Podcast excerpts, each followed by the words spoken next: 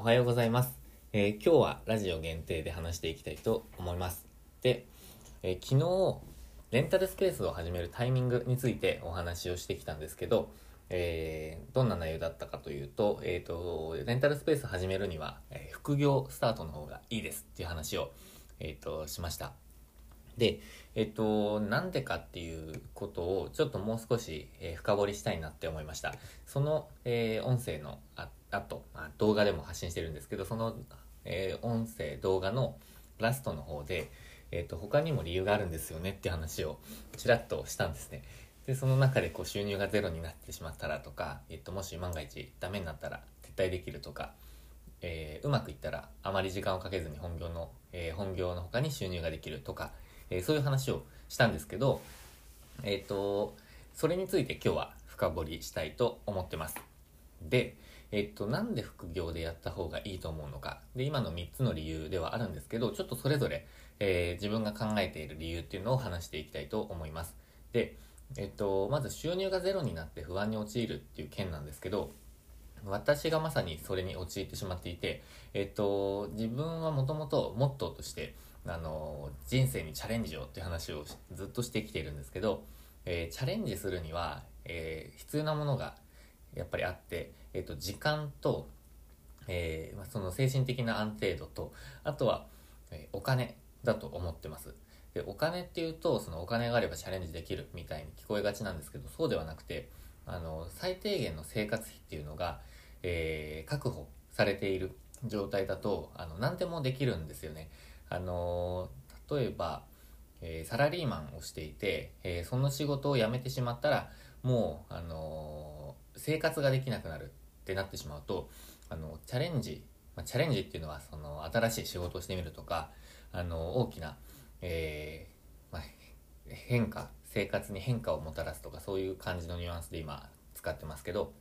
えっ、と、チャレンジっていうのがしづらくなっちゃうんですよね。チャレンジすると、もうあの生活できなくなる可能性があるっていう考えると。でもそこで、えっ、と、収入がまゼロにならない状態、え確保されている状態だと、あの、何かチャレンジをしても、それが失敗しても、あの、全く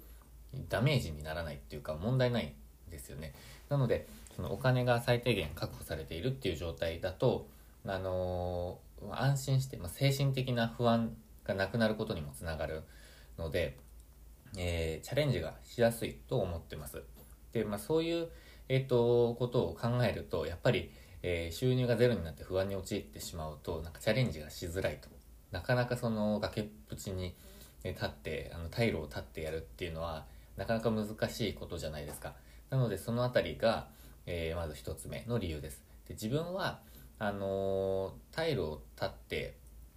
やる方が、あのーテンションが上がるというか、やらざるを得ない状況に、あの持っていくっていうのが結構、まあ、好きなタイプなので、ちょっと周りからは、あの変だなって思われる時があるんですけど、でも、それも大事だとは自分は思ってます。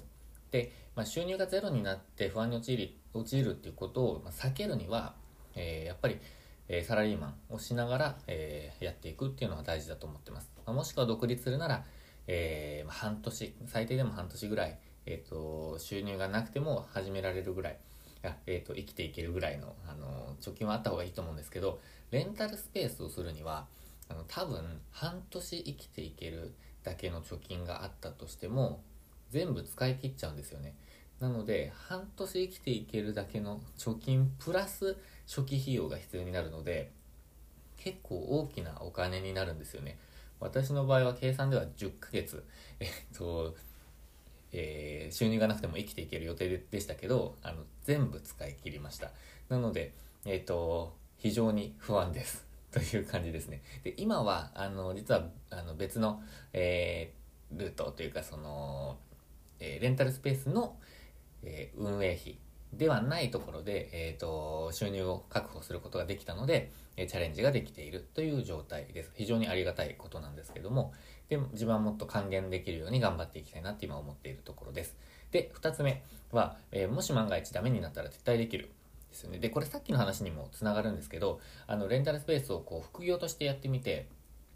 えっ、ともしうまくいかなかったら撤退するだけなんですよね。で、えっと、まあ、赤字になってしまうと、あの、マイナスになっちゃいますけど、まあ、でも早い段階で、あ、これダメだなっていうふうに判断をすることもできるかもしれないですし、あの、余裕があれば、あの金銭的な余裕があれば、えー、まあ、赤字だけどもうちょっといろいろ試してみて、えー、お客さんが来るように頑張ってみようとかっていうのもできるかもしれないので、えー、まあ、そういう意味では、えた撤退が簡単にできるっていう風な状態だと、え安心かなと、え思います。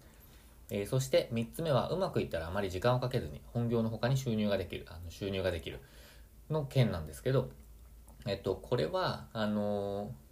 みつさんですね、あの、引きこもり社長、ミツさんも、えっと、すごく、えー、発信されてますけど、あの、あんまり時間をかけずに、えー、運営できているっていうふうにおっしゃってるじゃないですか。えっ、ー、と、運営には月10時間ぐらいしかかけていないっていうふうに発信されてますけど、あの、実際そうだと思うんですね。で、ま、10時間以上かかるっていうあの業態の人とかもしくはもっと時間をかける人もいると思うんですけど、ま、それにしても、えーと、毎日毎日何時間もかけるような、えーと、仕事ではないあのそれをやらなくても回っていくっていう仕事なのであの非常に、えー、副業との相性がいいと思ってます。であのその要になるのがやっぱり全ての自動化なんですよね。あのホームページの集ホームページのからの集客と、えー、予約決済システム。そして、えーと、入退室あのスタジオとかレンタルスペースへの、えー、出入り。もう全部自動化してあのいくことがあの要になってくるんですけど、まあ、その辺りのシステムが全部、えーと、うまくいけば、えー、作ることができれば、えー、かなり副業としては相性がいいものになってくると思ってます。なので、えーと、そういった意味でやっぱり副業スタートっていうのがあのベストかなと。でうまくいって、えーまあ、その収入が安定してくるとか、えーと、レンタルスペースからの収入が期待できるようになってから独立っていうのは、え、ありかなと思ってます。でそうすることで昨日話した、え、物件が借りられないとかそういうその社会的信用に、えーと、基づいたその不安っていうのもなくなってくると思うので、え、すごくおすすめです。で、えっ、と、さらになんですけど、副業、えっ、と、ではなくてサラリーマンから独立する前にやっておいた方がいいことっていうのもあるんですよね。で、ちょっとそれを、あのさらっと共有しておくと、えっ、と、昨日、あの、3つあります。で、昨日言った物件の契約ですね。ですね。えっと、物件の契約は、あのもし、その、独立のタイミングがもう、資金的にも余裕があるし、えっと、独立しちゃおうっていうふうに決めている人がもしいたとしたら、あのぜひ物件の契約はだけは独立前に、え契約をして、えー、独立。その後独立した方がいいと思います。あの金銭的に余裕があって、えっと、もう本当に 2, 2年ぐらいあの生きていきますっていうあの収入ゼロでも生きていきますっていう状態だったとしても、えー、物件の契約はサラリーマン時代の方がいいと思ってます。というのはいくら、えっ、ー、と、収入があったとしても、えー、て言うんですかね、フリーランスとして収入があったとしても、信用会社からは信用されていないっていう場合があるので、えー、まあ、そこが注意点1つ目です。で、2つ目は、あの、ちょっと何度も話が出てますけど、数ヶ月生きられる貯金っていうのはあった方がいいと思います。えそして3つ目はクレジットカードの作成ですね。えっ、と、クレジットカードも、あの、信用会社の、こう、なんか審査があるので、えフリーランスになると、クレジットカードが作りづらくなるってすごく話があると思うんですね。あの、でってあのよく聞いたことがある人もいると思うんですけど、あの実際そうらしいんですよ。で私の場合はあの実はあの物件の契約もできましたし、クレジットカードの作成もあの収入がガクガクッと落ちた時も作れたので、あのまあ、状況にもよると思うんですけども、まあ、一般的にはそう言われているので、ぜひサラリーマンになる前に、サラリーマンから独立する前にやっておいた方がいいかなっていう思うポイントです。